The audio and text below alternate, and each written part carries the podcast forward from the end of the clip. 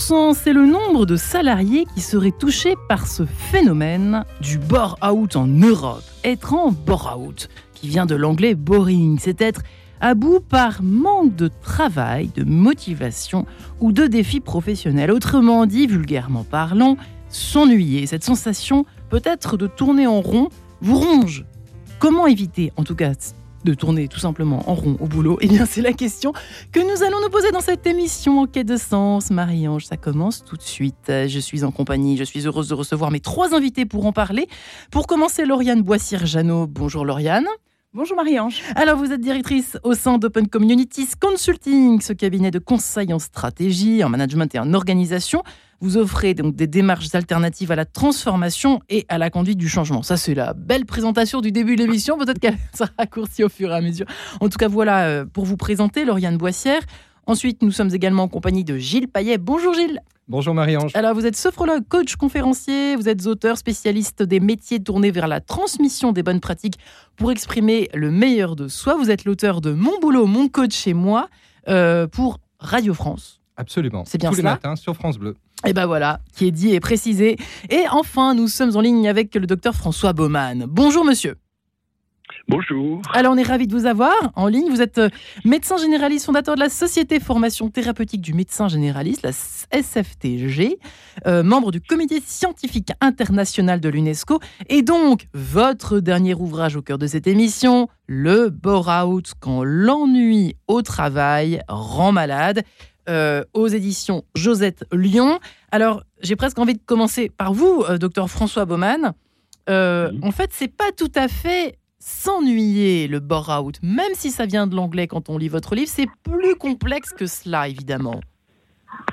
Ben, boring, ça veut dire s'ennuyer en anglais. hein. Donc, euh, c'est un petit peu quand même l'élément important de, de Ouais. cette affaire. C'est quand on s'ennuie trop, euh, euh, où que ce soit, mais au travail en Mm. particulier, eh bien, on a besoin euh, de trouver des, des, des sujets, des thèmes qui vous redonnent l'envie, la foi dans ce que vous, dans ce que vous faites. Ouais. Mais c'est un, en fait, c'est un ensemble. hein. Il y a, ça a commencé par le, le burn-out. C'est quelques années auparavant, c'était le surmenage, peut-être dû aussi au fait que les gens voulaient pas trop s'ennuyer, donc ils travaillaient plus. Et puis surtout en dernier, le, le- ce, que, ce qui m'a paru le plus intéressant, c'est le, le, brown-out, c'est-à-dire le, non-sens Ouais. que l'on découle dans ce qu'on fait. Et ça, tout ça découle, les choses découlent l'une de l'autre, si vous voulez. Le bore-out n'est donc une conséquence. Euh, Qu'en pensent nos amis Gilles Payet, Lauriane Boissière-Jeannot? Euh, Gilles Payet, effectivement, euh, un boulot passionnant, c'est très bien, mais on sait tous que c'est passionnant. voilà, un jour, deux jours, trois jours, ça peut pas l'être tous les jours. En même temps, je me fais l'avocat du diable en ce début d'émission. Alors oui, euh, mais parfois c'est bien, enfin ça, ça dure un peu plus que trois jours. Donc c'est une question Ouais. d'intensité, mais c'est vrai que les situations de, de burn-out, les causes sont multiples. hein. On peut... euh, euh, euh, je crois que la situation la plus embêtante, c'est quand euh, finalement euh, ce que vous pouvez exprimer de mieux en termes de qualité, de compétences, Ouais. d'envie, des choses qui vous font vibrer, sont pas en corrélation avec le boulot. Donc, euh, vous pouvez être surqualifié, par exemple, pour un boulot bah, qui va vous ennuyer parce que le meilleur de vous-même, les talents, c'est-à-dire les compétences plus, plus, plus, euh, vos qualités, etc., ne sont pas exprimés tous les jours à leur juste valeur. Mais ça peut être aussi un décalage par rapport à vos centres d'intérêt. Euh, ça peut être euh, aussi l'absence d'évolution possible. C'est-à-dire, vous êtes à un job, au début, il vous convient. Alors, ça peut durer, comme je disais, plus que trois jours. Il peut vous convenir un an, deux ans, trois ans. Et puis, il n'y a pas d'évolution. Et vous le savez. Parce que dans l'institution, dans l'entreprise dans laquelle vous êtes, vous regardez les parcours des uns et des autres et chacun reste à son. Et le fait de ne pas avoir de perspective peut générer aussi cet ennui et puis cette désespérance quelque part. Et c'est nouveau, ça, pour vous, euh, euh, Boissière-Jeannot? Est-ce que c'est nouveau? Non, je pense qu'en fait, la question s'est toujours posée. Euh, C'est-à-dire que sur, euh, sur une carrière qui, qui peut durer une quarantaine d'années, enfin, Ouais. maintenant, euh, l'actualité nous montre que ça peut durer encore plus longtemps. Oui. Il y a différentes phases qui se succèdent. Mhm. et c'est vrai, cette question de, à un moment donné, de se retrouver peut-être enfermé. Il y a, l'image de, de, de, de- la souris qui tourne dans sa roue. Elle peut se poser, donc on, on a vu ce point sur, pour différentes causes, déjà par rapport à soi. Est-ce qu'on fait un, un travail travail qui a du sens pour soi un travail qui nous plaît en termes d'expertise, mais aussi dans la relation à l'autre. Est-ce que la façon dont l'autre s'adresse à nous, nous nous convient en termes de proposition de relation? Euh, Est-ce qu'on n'est pas euh, dévalorisé ou survalorisé ou, euh, donc, donc il y a la question aussi, je pense, des relations qui se posent. Et, vous, vous, posiez la question tout à l'heure sur cette dimension aussi de répétition. on a toujours besoin d'un peu de peps, que ce soit dans notre vie personnelle ou dans notre vie professionnelle. si votre conjoint vous offre des roses toutes les semaines, bah, au bout de trois mois, vous en aurez marre. J'aime bien la comparaison, ça me parle tout de suite, Lauriane. C'est beaucoup plus clair, vous voyez. Si mon amoureux m'écoute, il n'écoute pas. Je suis pas contre les fleurs tous les jours. Mais bon, bref. au euh, bout d'un moment, voilà, au bout d'un moment, on a besoin de, se renouveler, d'avoir des choses un peu différentes, des, nouveaux challenges. Euh, donc finalement, en lien un petit peu avec la notion d'innovation. On a hmm. besoin de voilà.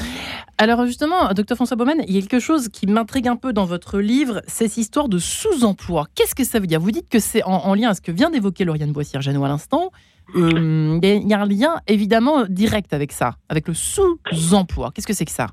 Bien, moi, j'entendais par là, parce que je, me base toujours sur les, patients que j'ai et qui viennent se plaindre de, leurs conditions, hein, du travail, etc. Euh, sous-emploi, c'est par exemple mettre un, allez, prenons l'extrême, un polytechnicien ou quelqu'un de très diplômé, tout simplement, euh, à un travail subalterne. Ouais. C'est un travail qui finalement, forcément par, par définition, n'intéressera pas. Il sera en dessous de ses capacités et puis il va s'ennuyer, il va, il va perdre le sens parce que je vous répète, moi, à l'arrivée, j'ai écrit plusieurs livres sur ces sujets. Et ce qui m'a paru le plus important, le plus intéressant, enfin le dernier en date d'ailleurs, c'est quand même le burn-out, c'est-à-dire cette espèce de concassage de la, ce que fait la société, euh, des gens qui travaillent, qui ont des choses intéressantes, puis tout d'un coup, on, on, ne les, on, leur donne des choses subalternes et qui ne correspondent pas à leur capacité. C'est un peu ce qu'évoquait Gilles Payet aussi tout à l'heure, mais ma question c'est est-ce qu'il y en a de plus en plus? Est-ce que c'est un phénomène sociétal cette histoire? ah, écoutez, je ne sais pas s'il est sociétal en France encore, mais je pense qu'il l'est, en tout cas il l'est aux États-Unis, puisque la, la, rédaction du livre, le bullshit job, c'est-à-dire le boulot de, de, de, merde, on va dire, soyons clairs, qui ne servent à rien, mm. euh, sont en pleine expansion. On met des gens à faire des choses parce qu'il faut bien les occuper, mais il y en a beaucoup qui ne sont total, qui sont totalement inutiles. Donc à terme, comment voulez-vous, euh, qui les gens peuvent, comme vous disiez, ça va un petit moment. Et puis après, bon, bah, on se dit, maintenant, qu'est-ce que je fais là quoi, voilà. Ouais, j'ai pas vous, par... vous partagez ce point de vue ou pas? Alors oui, mais il y a, il y a aussi une, histoire de temps. On évoquait juste avant l'émission euh, avec, 100 euh, mois, comme d'habitude l'émission se fait 100 mois. Comme eh ben, elle démarre, elle se lance. C'était un tour de show. L'apéro. Mais on évoquait le, le, sujet des jeunes. Ouais.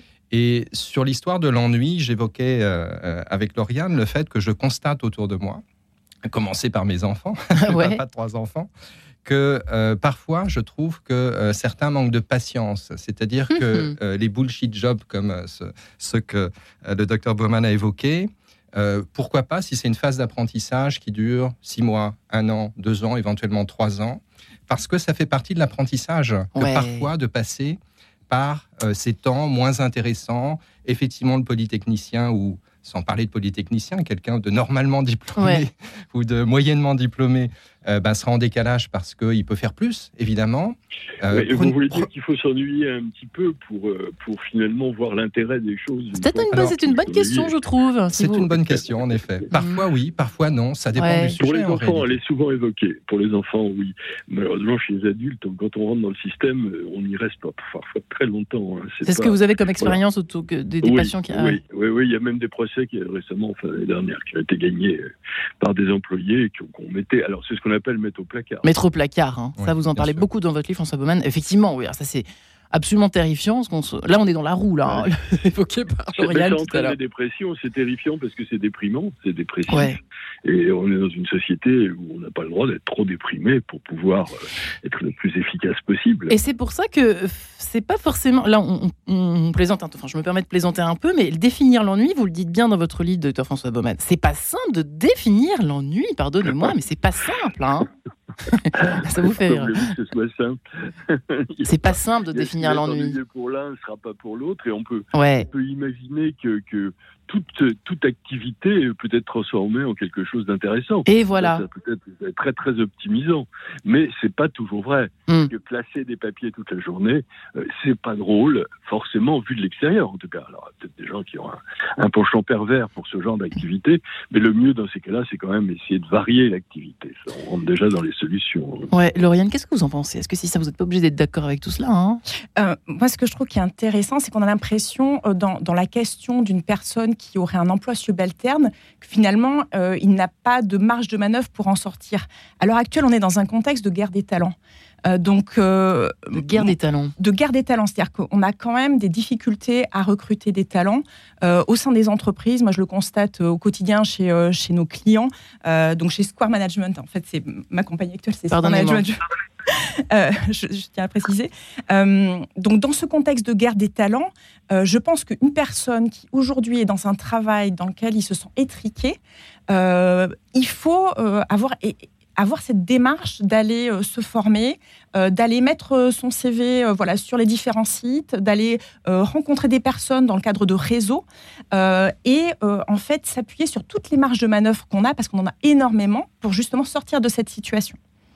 Et, j'ai l'impression que c'est un peu un réflexe, pardonnez-moi, mais parfois en France aussi, d'attendre beaucoup de son entreprise et, et peut-être pas assez se prendre en main soi-même.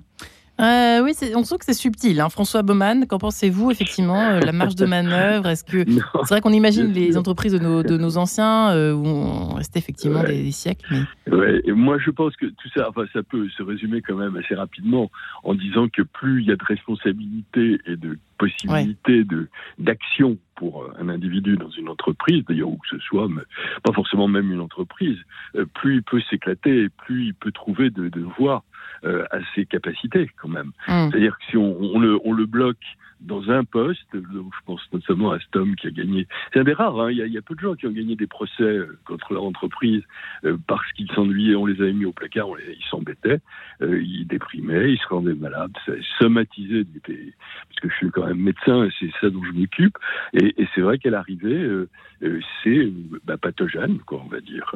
Voilà. Donc il faut trouver une solution comme ça.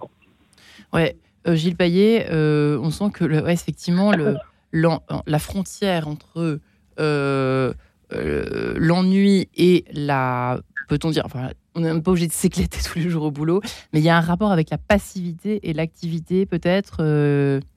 Est-ce que Oui, absolument. Et Lauriane Ouais. l'a bien mentionné. Il faut peut-être rappeler aussi que l'employeur a une obligation de former chaque salarié afin qu'il puisse évoluer. Ça, c'est une obligation de fournir les formations. Donc, euh, D'accord, ça ça c'est intéressant déjà. ce que le docteur Baumann euh, précisait sur les procès gagnés, etc. C'est une obligation. Alors, c'est une de obligation. former, pas de rendre passionnant les jobs. C'est pas ce que Mais j'ai de dit. former en tout mais cas. de former, c'est quand même intéressant déjà. de mettre à niveau. Il y a une obligation. Donc, il y a des plans de formation, il y a le CPF qu'individuellement on peut, euh, on peut mobiliser à titre personnel, donc le compte personnel de formation, bien sûr. Peut-être pour faire un bilan de compétences qui permettrait de faire le point sur son job, justement. Si vous vous ennuyez dans votre job au point parfois d'en être malade, Oui, puisqu'on parlait de burn-out qui pousse ouais. à une dépression profonde, à une inaction du corps et de la brown- pensée. brownout, pas le, bur- Le brownout. Et le burn-out également, bien Mm. sûr. Mais le burn-out pousse aussi à ces situations de. Ouais, Euh, la surcharge. La surcharge avec Voilà. une Ah, impossibilité c'est d'avancer. encore autre chose. Bien sûr. Ouais. Mais, Ouais. euh, mais euh, l'ennui peut provoquer aussi cet état dépressif et je pense que le docteur. Baumann pourra le. Ouais, ouais. Donc on parle de maladie. Là, on parle plus juste euh, bah, je m'ennuie au boulot. euh, Alors justement, on- on merci Gilles. Payet. Euh, Venons-en au fait, parce que je, je- je fais traîner ce début d'émission. Docteur François Baumann, quels sont les symptômes pour les auditeurs qui seraient très intrigués, qui n'ont pas encore lu votre livre, euh, qui ne vous ont pas entendu tous les trois, et qui voudraient savoir exactement quels sont les symptômes du burn-out? Allons-y. Bah, le s- symptomatologie du bore-out ressemble beaucoup à celle des autres euh, mots out Ouais. dans, ces, dans ces problèmes de santé, c'est-à-dire que c'est dépressif. Ce sont des dépressions avec des motivations très précises. On peut être déprimé parce que on a des, problèmes neurologiques, parce que bon, euh, problèmes de famille ou même. Mais la, dépression en rapport direct avec le travail, c'est ça le, c'est ça le, le bore-out. Alors, quels sont les symptômes? Ce sont ceux donc de la dépression, c'est-à-dire euh, l'ennui qui déclenche bah, une espèce de tristesse euh, comme, comme on a quand on est déprimé, des envies de pleurer, des envies surtout de rester au lit, de ne pas, pas bouger. Ça, c'est ce que je l'ai vu en premier. C'est ce qui m'a le plus intrigué. C'était des gens actifs, jeunes, euh, qui, qui bah, bah, voulaient plus, on voulait plus, voulait plus travailler parce que ça, ça, les, ça les motivait plus suffisamment, on peut dire. Voilà. Alors, donc, ce qu'il faut trouver, c'est des motivations soit à l'intérieur du métier qu'ils pratiquent, soit extérieurement qui les motive et qui les stimule. Et c'est ça, ça va être ça tout le travail. Ou alors traiter la maladie dépressive lorsqu'elle s'est installée. Hmm. Et quand c'est un peu tard, eh bien, je vous propose de continuer, si vous le permettez, cette conversation juste après la page en couleur traditionnelle liée à cette émission. À tout de suite.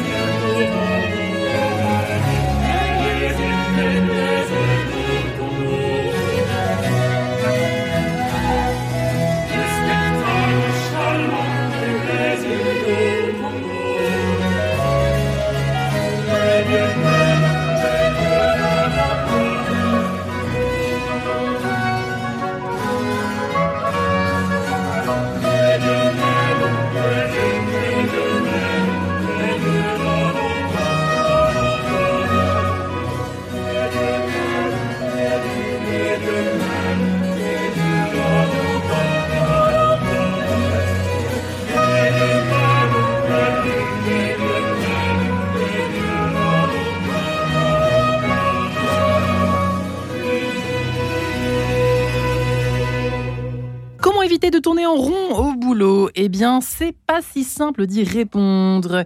Que l'on soit jeune ou moins jeune, ça peut nous arriver à tous. Alors que faire? S'agit-il vraiment d'ennui? Nous en parlons avec nos trois invités du jour. Gilles Payet, qui est sophrologue coach conférencier qui a son émission Mon boulot, mon coach chez moi chez euh, France Bleu, euh, docteur François Baumann, médecin généraliste, le bore-out quand l'ennui au travail rend malade dont il est question aujourd'hui. C'est un livre qu'il a publié il y a quelques années chez Josette Lyon, lui qui vient de s'intéresser également au burn-out, fondateur de la Société de formation thérapeutique du médecin généraliste et membre du comité scientifique international de l'UNESCO. Au moins, voilà, si vous nous rejoignez, vous, saurez tout, quasiment tout sur le docteur François Baumann, si je puis dire, Lauriane Boissière-Jeannot, directrice de Square Management n'est-ce pas, euh, chère Lauriane, euh, qui réfléchissait également à ces questions de management, de démarche alternative à la transformation et à la conduite du changement.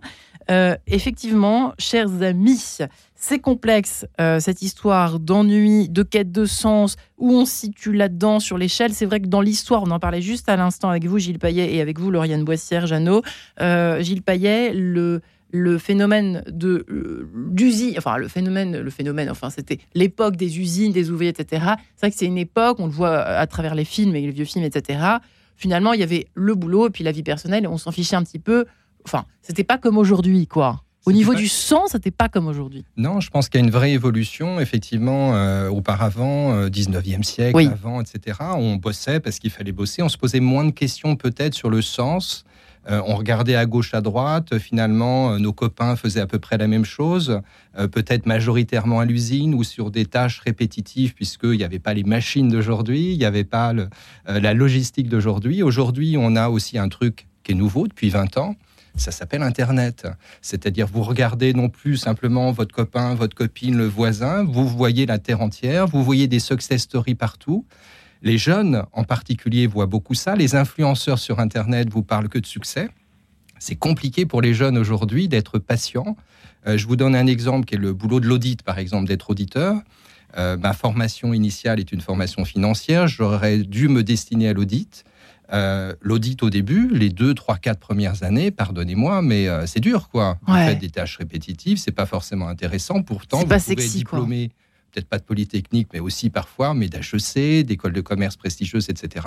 Ça n'empêche que les premières années, il faut vous armer de patience pour trouver ça intéressant. Ça devient Ouais. intéressant qu'après quelques années. Euh, on le constate aujourd'hui, les jeunes sont moins patients pour ça.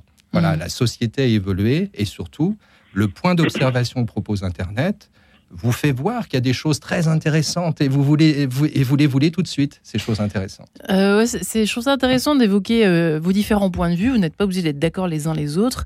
Euh, le- N'est-ce pas, docteur François Mann? Je vous sens ronger votre bras.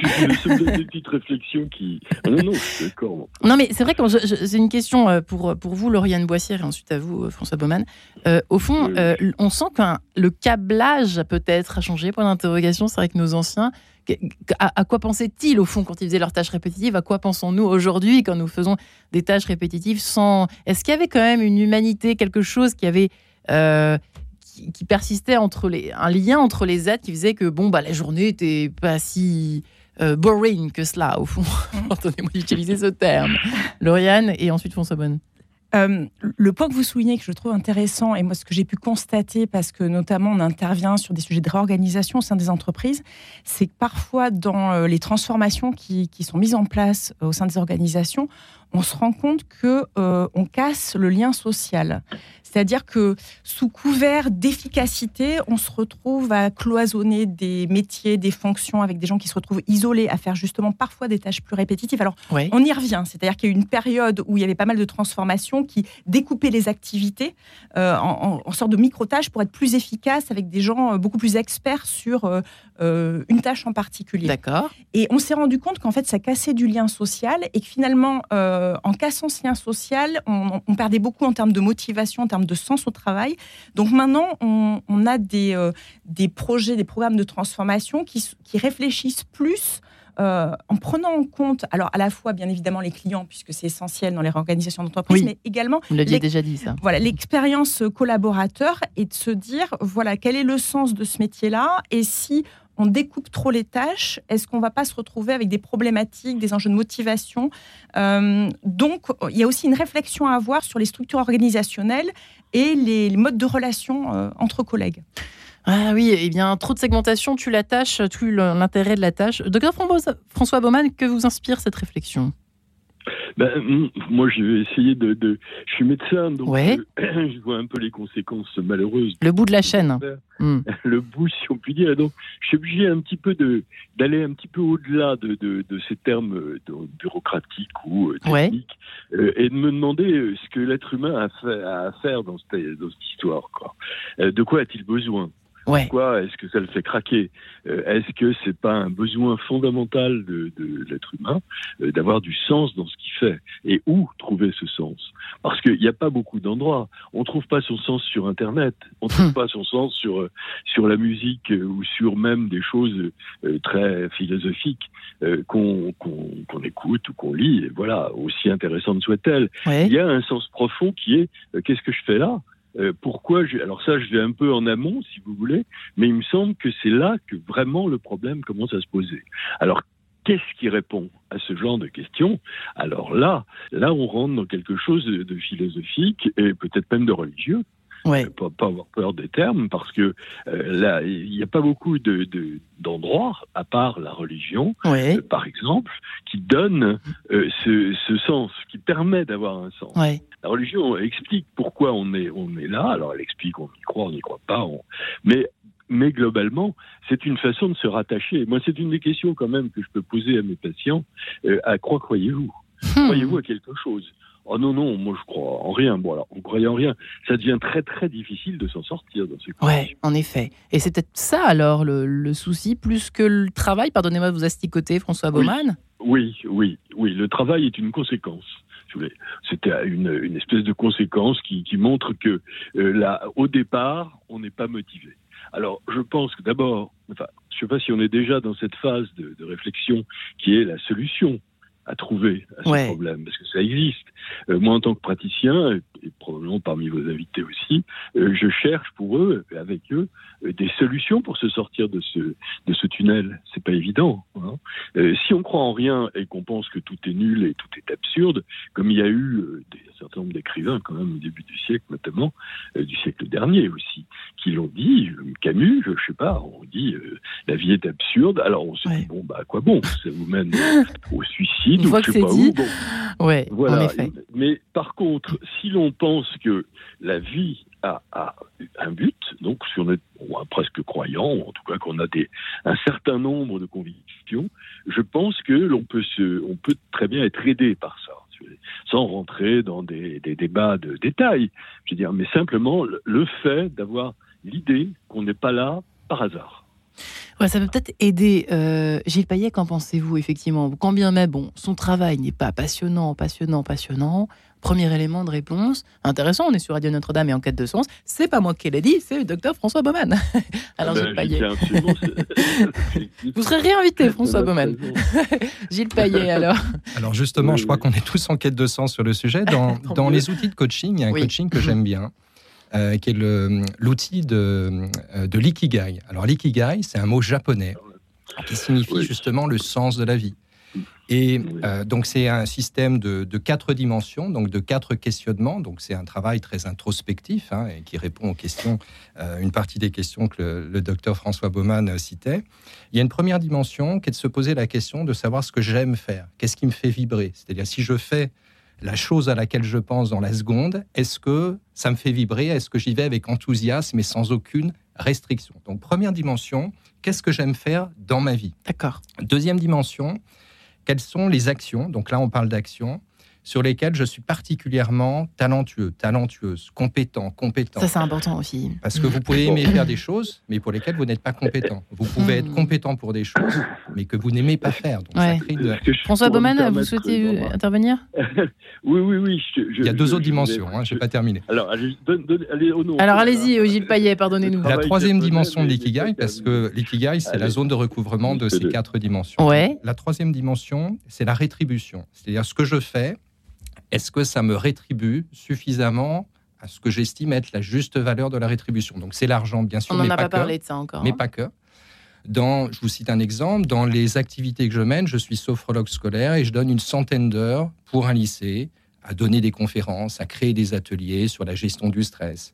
Euh, je vous voir. je bosse avec deux collèges également de ma ville. Ouais. Et c'est bénévole. Donc ma rétribution n'est pas du tout financière. Elle est sur le fait de faire euh, progresser les jeunes, de rassurer les parents, d'apporter dans, cette, euh, dans ces démissions de gestion du stress, du sommeil, hmm. euh, de la préparation aux oraux, notamment le grand oral du bac. Et la quatrième dimension, c'est de faire quelque chose qui soit utile pour la société. C'est ce qu'on appelle le don au monde. Est-ce que ce que je fais, c'est juste pour ma pomme ou pour mon petit cercle familial, les enfants, la famille, les amis?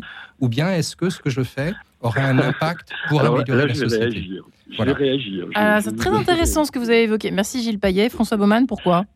Je vais réagir. Pourquoi? Parce que bah, on n'est pas dans un problème de société. On est autant, on est plongé dans un problème de société. On peut pas être autrement. Mais surtout, c'est dans un problème personnel. C'est pas tellement de savoir ce qui intéresse la société, savoir ce qui m'intéresse. Et la problématique de l'ikigai, comme de toutes les, les japonaises, un petit peu de comme ça de réflexion sur soi-même qui sont assez assez à la mode où on cherche des choses qu'on pourrait dire en français hein. c'est pas euh, l'ikigai enfin à ma connaissance je ne suis pas un spécialiste mais je le connais un petit peu c'est ça simplement la valeur souvent ajoutée par les par les japonais ou les américains aussi euh, qui permet de, de bien résumer une idée une pensée ça éclaircit bon moi je crois que c'est euh, il faut c'est un problème entre soi et soi quand même si on n'y croit pas, je ne veux pas employer les mots de la, religion, je, l'ai dit parce que je crois que c'est une vérité, ça fait partie des, trois piliers qui permettent de s'en sortir, le, côté moléculaire, c'est-à-dire les médicaments, euh, le côté conversationnel, c'est-à-dire la, psychothérapie euh, et tout ce que l'on fait d'intéressant dans ces domaines, et puis celui de la transcendance. Parce qu'on est quand même des êtres plongés dans une certaine forme de transcendance. Alors on peut la, on peut la nier, mais quand elle existe, quand, on, la foi est là, par exemple, pour l'appeler comme on l'appelait avant, euh, pourquoi pas? Et, là, l'ikigai euh, me paraît à ce moment-là relativement restreint et une simple technique nouvelle parmi d'autres, il y en aura d'autres, il y en a eu d'autres, euh, qui permettent de s'en sortir. Sauf si on associe les deux, peut-être. Sauf si on associe les deux. Et c'est un peu entre les lignes que moi j'ai ressenti dans le discours de Gilles Payet. Euh, voilà, il nous confirmera si c'est le cas ou pas. Euh, je vois que Lauriane gratouille des choses sur sa feuille. Excusez-moi, hein, je suis un peu véhément sur ce sujet, mais c'est vrai. Bah, c'est intéressant d'avoir des points de vue différents. C'est la richesse d'enquête de sens, justement. Merci François Baumann. Lauriane Je trouvais que c'était intéressant, là, tous les éléments ont été euh, évoqués. Euh, je, faisais le parallèle avec euh, ce que montrent les, les études, les recherches sur les sciences de gestion sur ces sujets-là en, lien avec la motivation. on a évoqué la notion de sens qui effectivement est fondamentale. On a, on a évoqué la notion d'expertise, de, de, travailler sur les sujets sur lesquels on est expert. Il y a une autre notion également qui ressort de, ces études-là, c'est en lien avec les marges de manœuvre et la liberté. C'est-à-dire qu'on s'est rendu compte en, faisant des, des recherches euh, dans le cadre des entreprises qu'en fait les personnes qui euh, ont des marges de manœuvre sur quand je travaille, où je travaille, avec qui je travaille, sur hmm. quel sujet ou quel projet je travaille, étaient plus épanouies. Euh, et ça, moi, c'est quelque chose que je constate aussi au quotidien en échangeant avec mes collègues, clients, c'est-à-dire avoir cette liberté-là euh, d'action était aussi source de, bien-être. Le fait de qu'on vous fasse confiance, c'est ça? Ben, euh, Rien que sur le, choix, enfin le, télétravail, en fait, il y a un espèce de mouvement de balancier qui fait qu'avec la crise sanitaire, les gens ont été euh, en télétravail de façon forcée. Maintenant, on est sur des, recherches sur, le mode hybride, c'est-à-dire comment, comment est-ce qu'on combine les temps au, travail et les temps dans des tiers-lieux, ça peut être chez, chez, soi ou ailleurs. Euh, et, en fait, on se rend compte que laisser un maximum de liberté aux personnes et aussi mettre ça en relation, puisque, en, conversation euh, au sein des équipes, puisqu'on on travaille en équipe, euh, permettait d'avoir plus d'épanouissement au travail, plutôt que des choses imposées qui viennent, qui viennent, de la hiérarchie, où il voilà, faut faire les choses comme ça. Pareil, il y a des gens qui sont plus du matin, d'autres qui sont plus du soir. Mais pourquoi, hmm. pourquoi pas laisser une liberté aux personnes de travailler? C'est intéressant. Donc, toutes ces notions-là aussi participent du, bien-être et de la motivation. Euh, et, je pensais également à un deuxième point, c'est la notion de lien et de, et de confiance aussi. C'est-à-dire que la qualité quand même des relations au travail, enfin, l'une des premières raisons pour lesquelles les gens posent leur démission, c'est parce qu'ils ont une mauvaise relation avec leur chef. Et, donc la, la, notion de relation au travail, de bien-être et de, euh, de, travailler en bonne intelligence et en confiance avec ses, ses, collègues et notamment avec sa hiérarchie me paraît aussi être un point clé. C'est vrai, François Baumann, qu'en pensez-vous? C'est vrai que l'ennui vécu à plusieurs, c'est peut-être plus joyeux, plus réjouissant que, que seul hein, dans un placard? Non, non. je suis tout à fait d'accord avec, en tout cas dans mon expérience de, consultante, euh, de consultant aux, les gens qui, souffrent de, ce, de burn-out, et, et, burn-out au départ, ce sont des gens qui, sont euh, perdus euh, dans leurs relations. C'est-à-dire qu'effectivement, on leur impose des choses, ils ne le supportent pas, mais le premier, le primum movens, le, premier mouvement, si vous voulez, serait de mieux se connaître, on va, on va faire de la philosophie un petit peu hein, quand même. C'est-à-dire que souvent on a l'impression que on plaque un certain nombre d'activités, de, de, réflexions sur un individu qui n'est pas du tout prêt à les supporter. C'est là où je suis d'accord avec votre interlocutrice, tout à fait bien sûr. Mais euh, je crois que le, une des solutions, c'est quand même une réflexion sur soi, euh, peut-être même avant de s'engager quand on peut. Parce que maintenant, on a quand même beaucoup de choix possibles sur les techniques.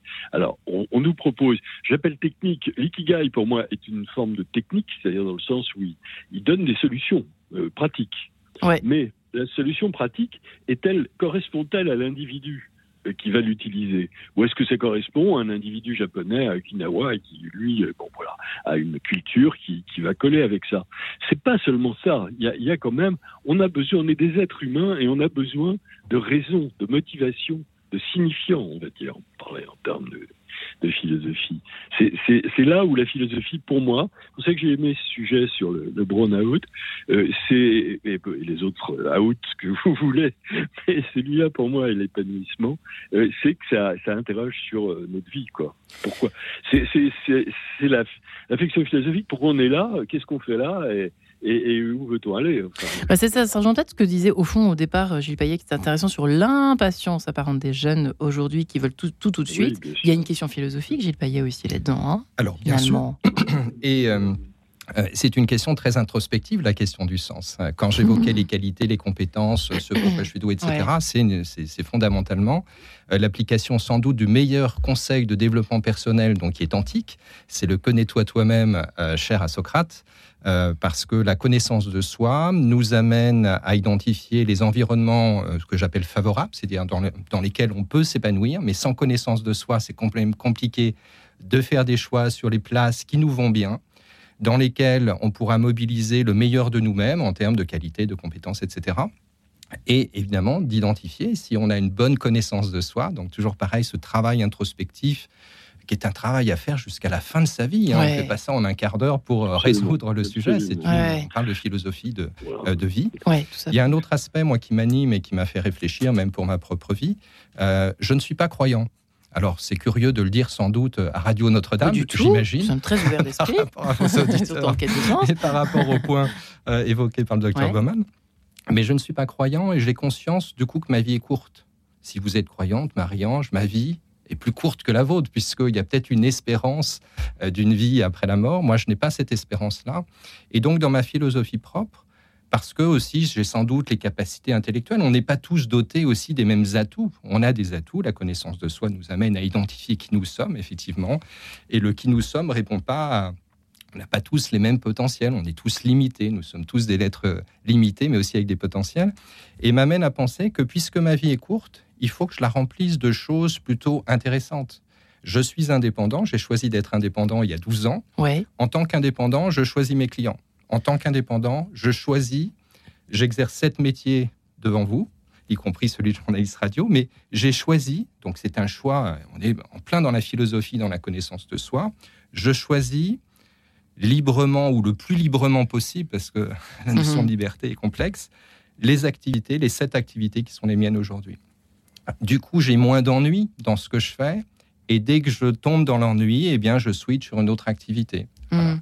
Bon, euh, ça fait un parcours d'indépendant où j'ai plus le choix parce que je n'ai pas de hiérarchie. La hiérarchie m'est imposée par mes clients. Il y a quand même une notion que vous évoquez là, Gilles Payet, et je l'ai même encerclé sur ma feuille, vous voyez, c'est pas une blague, c'est la notion de la liberté. Parce que vous l'avez évoqué tout à l'heure, euh, l'hybridité, je ne sais pas si ça se dit, enfin en tout cas l'aspect plus hybride depuis le Covid, depuis la crise sanitaire, Lauriane Boissière-Jeannot. C'est intéressant, c'est quelque chose qui est beaucoup plus recherché que nos anciens la cherchaient au fond, cette, cette liberté, même en amour. On a fait une émission récemment sur cette question de l'importance de la liberté dans les, dans les rapports amoureux aujourd'hui et dans le travail également, au fond. Hein. ça oui. joue en ligne de compte. Ça rentre en ligne de compte, pardonnez-moi. Ça, rentre en ligne de compte et en fait, on se rend compte que maintenant, c'est permis euh, par les technologies. C'est-à-dire qu'avant, ben, on ne pouvait pas. Euh, alors, c'est pareil, on, parle de ça, mais ça ne concerne pas tous les travailleurs. Mais en tout cas, les personnes qui peuvent euh, utiliser les technologies pour travailler, bah, quel que soit le, lieu qui a accès à Internet, voilà, ça, ça, donne une certaine liberté. Donc effectivement, cette notion de liberté euh, est, importante pour, euh, euh, bah, pour se sentir bien. je pensais à un autre point, pardonnez-moi, en, en, complément c'est vrai qu'on a des expériences très personnelles différentes euh, en lien avec euh, ce sujet de motivation, de d'ennui au travail. Euh, et, ce qui est assez intéressant, c'est de s'interroger sur. alors, ça, s'adresse plutôt aux personnes qui ont déjà une certaine expérience professionnelle, mais à quel moment de son expérience professionnelle on a été le plus, le plus motivé, le plus passionné, et quels étaient les éléments pour soi qui était important. Est-ce que c'était le sujet sur lequel on travaillait? Est-ce que c'était l'environnement dans lequel on travaillait? Est-ce que c'était euh, le fait de ne pas être forcément dans sa zone de confort? Quels étaient les, éléments en fait sur lesquels on peut s'appuyer pour justement mieux se comprendre, qui était le point qu'on évoquait tout à l'heure, et se dire tiens, c'est dans ce type de, situation-là que moi je me sens bien, et comment je peux faire pour euh, bah, reproduire ça si aujourd'hui euh, je suis hmm. dans un contexte. C'est très intéressant, élément de réponse là, qui commence à poindre dans cette émission. Je vous propose de nous séparer quelques instants pour mieux nous retrouver juste après euh, en compagnie de James Ingram et Michael McDonald. Ya Moby There et on se retrouve juste après. À tout de suite.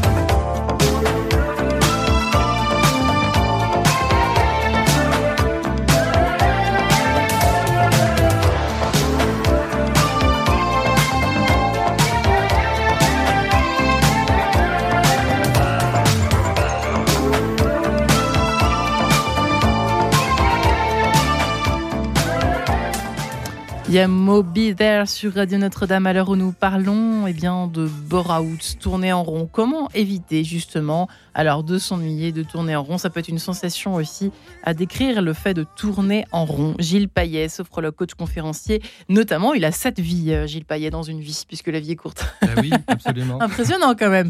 Euh, vous êtes l'auteur de Mon boulot, mon coach et moi. Enfin, vous êtes l'auteur. Vous animez tous les- toutes les semaines à Mon boulot, mon coach et moi sur France Bleu. Euh, toutes les semaines, euh, pour redire le jour peut-être C'est tous les matins. Ah oui, non, c'est même tous les matins en fait. Hein. Sur les Bravo. 44 euh, locales de France Bleu, oui. Bravo. François Baumann, euh, médecin généraliste, euh, qui a écrit justement un ouvrage sur le bore-out, en particulier le bore-out. Quand l'ennui au travail rend malade il y a quelques temps, hein, c'était déjà en 2016, euh, lui qui vient de s'intéresser au brown-out, Lauriane Boissière-Jeannot, qui est directrice de Square Management, justement, qui lit, qui décrypte et qui accompagne euh, à la fois ces changements de société, ces changements euh, de travail, euh, les changements de mentalité, les changements de rapport au travail, à la liberté, tout ça, il y en a hein, des, choses à faire. Il y a un chantier, il y a un boulevard devant vous, chère Lauriane Boissière, également devant François Baumann, qui, est en ligne avec nous ce matin. Nous allons passer quand même aux solutions. Docteur François Baumann, il est temps dans cette émission d'en parler. On en a déjà, on a déjà commencé à amorcer un petit peu la dernière partie de, euh, de cette émission, mais euh, qu'est-ce qu'il y a d'abord comme première solution D'abord réaliser qu'on s'ennuie, c'est peut-être ça la première chose à faire. Oui, enfin, une fois qu'on réalise qu'on s'ennuie, bon, c'est qu'on s'ennuie déjà. Donc, on a déjà des, en tant que médecin, bon, je vais raisonner en symptômes, on est déjà atteint par ce, par ce, syn- ce syndrome, quoi, finalement, euh, de dépression. Il faut, pour pouvoir s'en sortir, il faut que cette dépression disparaisse. Parce que c'est pas tellement, tellement de trouver des causes, ça on va les chercher, bien sûr, en même temps. Mais pour pouvoir aborder des causes, quand vous êtes déprimé, chacun d'entre nous a eu ces périodes, on s'aperçoit combien on a du mal à se sortir de cet état. C'est-à-dire qu'il faut, euh, il faut pouvoir euh, voir le jour, quoi. Euh, on n'est pas forcément conscient euh, de ce, de ce qui nous entoure lorsqu'on est dépressif. Donc, je crois que le premier mouvement, pour un médecin en tout cas, puisque c'est à moi que vous vous adressez, Oui, euh, ça n'est pas c'est de, euh, de soigner cet état dépressif. Quelqu'un qui pleure tout le temps ou qui est euh, au sens propre comme au sens figuré euh, ne peut pas réfléchir vraiment. ouais. Il, est, euh, il est obnubilé par sa problématique. Bon. Donc quand on en est arrivé là, ça se soigne. Alors comment soigner? Ça se soigne euh, par des médicaments éventuellement, il y a des antidépresseurs, ça existe. euh, qui sont souvent assez efficaces quand ils sont donnés à bon escient. Euh, ça permet, au bout de quelques temps, quelques semaines parfois, euh, de voir le jour, de comprendre mieux. On sort d'un tunnel. Moi, je donne un peu cette image. On Ouais. sort du tunnel et on voit les choses. Bon. Et puis, à partir de là, à partir du moment où on voit les choses avec un certain sens du réel, on peut commencer à aborder des, des- des causes, euh, bah, des solutions pratiques, je dirais. Hmm. Alors, solutions pratiques, ça peut aller dans, euh, jusque, vous savez, ce qu'on fait dans certaines entreprises. On fait, on fait jouer les gens euh, au baby-foot, euh, on fait, on essaie de les distraire, de changer les idées, de, voilà, de, de, de- de faire quelque chose de ludique euh, pour, se, se- pour aller mieux, quoi, pour penser autrement. 30 oui, euh, pardonnez-moi, docteur François Baumann, pour ces. euh, Peut-être proposer à nos invités de réagir à ce que vous dites. euh, euh, 30 dans les 32%, dans ce chiffre-là, 32% des, des, salariés qui se, en Europe hein, qui se sentiraient en, en bore-out, dans les 32%, tout le monde n'est pas en dépression, on est bien d'accord Si Non, non, mais la définition du c'est comme le burn-out, si vous voulez, ça donne un certain nombre de symptômes. De mon point de vue médical, bien sûr, il y a tout un tas d'autres dimensions, mais au point de vue médical, ce que je vois arriver euh, à mon cabinet, puis c'est là-dessus que je me base, parce que j'ai pas, moi, je ne travaille pas dans une entreprise. euh, ce sont des gens épuisés. Le mot épuisement, il faut quand même le donner. euh, Comme disait tout à l'heure un de vos interlocuteurs, le- le- le- la problématique, elle est en, à l'in- de l'individu, elle vient de l'individu même, elle vient de son environnement, elle vient de son patron, de son chef. Et ce qu'on entend souvent, le plus souvent, Ouais. ce sont des gens qui, euh, qui euh, a- pensent que c'est leur chef ou l'organisation de leur travail qui est responsable. Hmm. Ils n'évoquent pas l'idée que ça peut être eux, bien sûr. Euh, c'est l'organisation, c'est voilà. Gilles Payet s'ennuyer à mourir, c'est vrai qu'on dit, vous dites, d'ailleurs François Baumann, s'ennuyer, Bah, on dit bien s'ennuyer à mourir. Alors, oui, Bon. ça peut, euh, ça peut arriver à cet extrême-là. Je, Ouais. je voulais juste préciser, pareil, par rapport aux, aux outils euh, dans l'entreprise, dans le monde du travail, euh, dans les solutions. La première solution, quand vraiment vous êtes au point de pleurer, ou vous êtes au point avec des symptômes euh, de dépression ou des symptômes dépressifs, allez voir votre médecin du travail, qui va vous arrêter. Oui, C'est-à-dire que le, Première chose à faire. le, le conseil de survie, c'est ça. C'est-à-dire quand vraiment vous êtes dans cet état d'ennui qui est celui euh, d'aller consulter un médecin, il faut consulter le médecin. Mais le premier réflexe, c'est sans doute, alors bien sûr, votre médecin référent, votre médecin généraliste, mais n'oubliez pas le médecin du travail qui va pouvoir évaluer votre situation. Et c'est lui qui va dire stop à votre Hmm. employeur. Et donc vous serez couvert, Oui. vous n'aurez même Ouais. plus la décision à prendre. C'est le médecin du travail qui va prendre, je dirais, après cet entretien, euh, le pouvoir en quelque sorte pour dire euh, monsieur Intel, madame Intel n'est plus en situation de travailler. Et cette pause va pouvoir avoir cet accompagnement à la fois euh, de la médecine, euh, éventuellement la psychiatrie, si c'est un suivi ou un psychologue derrière, pour avoir une reconstruction. Et comme le dit le docteur Baumann, euh, si justement pour sortir du tunnel. Donc soit vous êtes avant le tunnel, soit vous êtes après le tunnel. Avant et après le tunnel, il y a d'autres solutions, bien sûr Ouais. Euh, qui ne sont pas forcément médicamenteuses, puisque vous n'êtes pas en situation d'arrêt, votre corps n'est pas en arrêt. Euh, dans ces situations, il y a effectivement euh, reprendre peut-être le pouvoir ou la liberté sur soi-même pour se- s'interroger Oui. sur le sens Là, je son suis pas d'accord sur la, la sensation d'arrêt. Si vous voulez, il faut quand même des moyens pour arrêter les, cette évolution. Oui, ça et- évolue comme une Et c'est votre rôle, docteur, Oui. c'est ce que je disais. Voilà. C'est C'est ça, c'est c'est votre pour ça que je parlais de. Ouais. Je sais bien que c'est un peu, c'est un peu trivial de parler de médicaments, ça ne se fait plus trop, mais il n'empêche que c'est ce qui permet de sortir de cette espèce. Mais bien de- sûr, c'est c'est Mmh, exactement quand- ce que j'ai dit. hein. ouais, c'est ça. C'est Ouais, ouais. exactement ce que On est d'accord. Euh, oui, pardon, excusez-moi, Gilles Payet, vous aviez Oui, encore... alors euh, dans, dans- dans les autres solutions pratiques, c'est-à-dire soit vous êtes avant, soit après le tunnel, et dans le tunnel, c'est la solution d'accompagnement du médecin parce qu'il faut euh, sortir de ce tunnel. Euh, il y a l'enrichissement de son boulot, s'interroger sur ce pourquoi effectivement on n'a pas ce sens, euh, échanger avec sa direction, son management, pour faire évoluer son boulot. Si on garde son boulot, vous pouvez prendre aussi des, des rôles autres que celui de votre boulot. Ok, j'accepte d'avoir l'ennui au quotidien. Mais je question. peux prendre, je ne sais pas, une représentation syndicale pour voir mon boulot et ma place dans l'entreprise hein, euh, d'une autre Se façon. sentir utile, hein, on... Se sentir C'est utile. peut-être ça qu'on n'a pas. je le- peux avoir un engagement associatif dans l'entreprise. Euh, je ne sais pas, en créant un groupe marathon, un groupe semi-marathon pour le semi-marathon de Paris ou le marathon là qui arrive bientôt, euh, et retrouver du sens. Donc toujours avoir l'ennui sur mon job. Je change pas ça si je peux pas le changer. Donc stoïcisme. On parlait de philosophie tout à l'heure.